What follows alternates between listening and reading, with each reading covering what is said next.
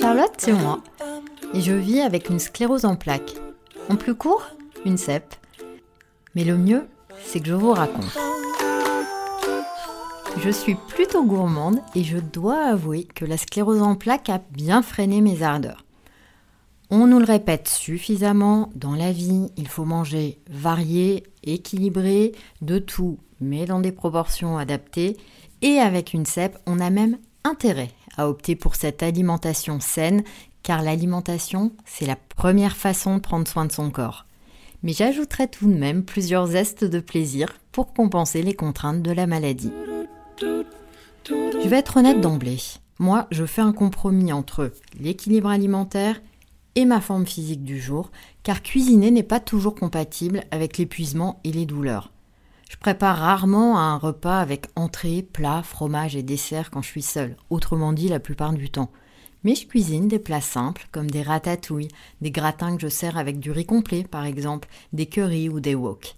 J'en prépare une grande quantité pour en congeler et l'utiliser les jours où je suis moins en forme.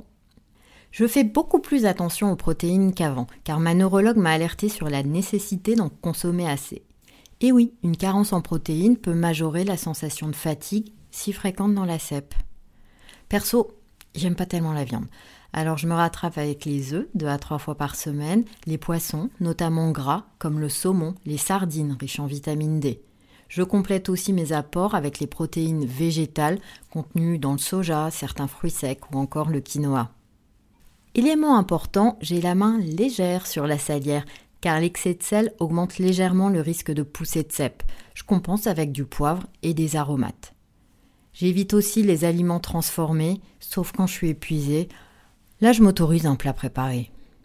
Et je vous fais une confidence, Picard, c'est parfois mon meilleur ami dans les périodes où je suis pas très en forme et j'agrémente leurs produits d'aliments frais pour les vitamines. Je fais une parenthèse sur certains régimes, cousmine, sans gluten ou le jeûne intermittent.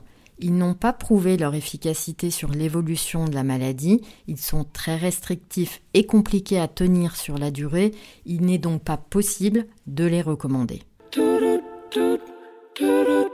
Côté plaisir régressif, j'ai un péché mignon comme les carambars avec mon café. Oui, je sais. Ou après ma perfusion mensuelle, je me prends un shoot de plaisir avec une tarte aux fruits ou des fruits rouges. C'est un vrai réconfort dans les moments difficiles. Côté bulle, le champagne m'euphorise, mais je réserve l'alcool aux occasions festives et entre amis. Attention à manger suffisamment. Avec une cèpe, on peut perdre facilement du poids et souffrir de dénutrition pour différentes raisons. La fatigue, les troubles de la déglutition, une dépression.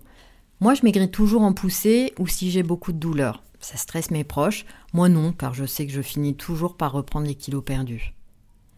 Attention sur le long terme toutefois. On peut facilement manquer de nutriments avec une maladie chronique. Faire attention à ce que l'on mange est donc essentiel. Maintenez toujours trois repas par jour.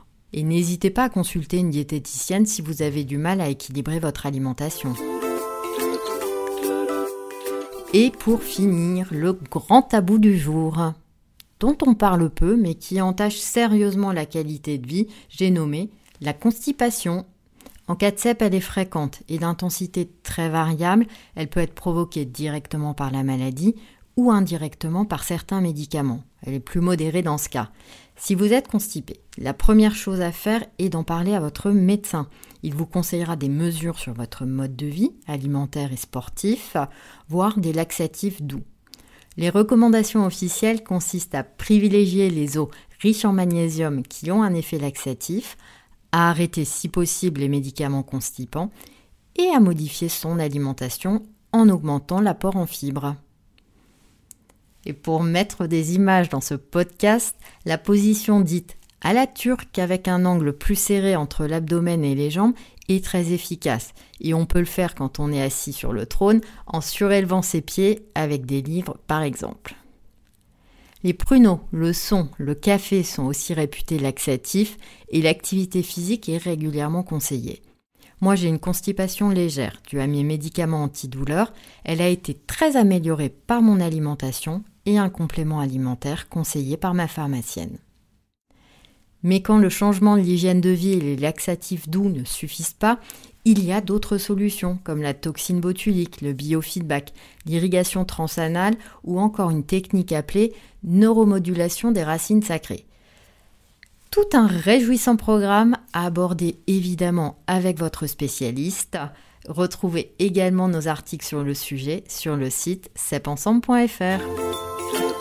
Voilà ce que j'avais envie de vous dire sur mon diagnostic de sclérose en plaques. Si mes mots vous ont été utiles, réconfortants, ou s'ils vous ont apporté de l'espoir, n'hésitez pas à vous abonner sur votre plateforme préférée ou à noter 5 étoiles sur Apple Podcasts. Ça permettra de toucher plus de personnes et surtout d'aider à mieux faire connaître et comprendre cette maladie. Ce podcast est inspiré des chroniques de Charlotte sur le site CEP Ensemble. J'y raconte ma vie et toutes les astuces que j'ai trouvées pour mieux vivre ma sclérose en plaques. Merci à vous pour tous vos messages de soutien et de sympathie. Ça aussi, ça fait un bien fou. Alors, à très vite pour un nouvel épisode des Chroniques de Charlotte en podcast.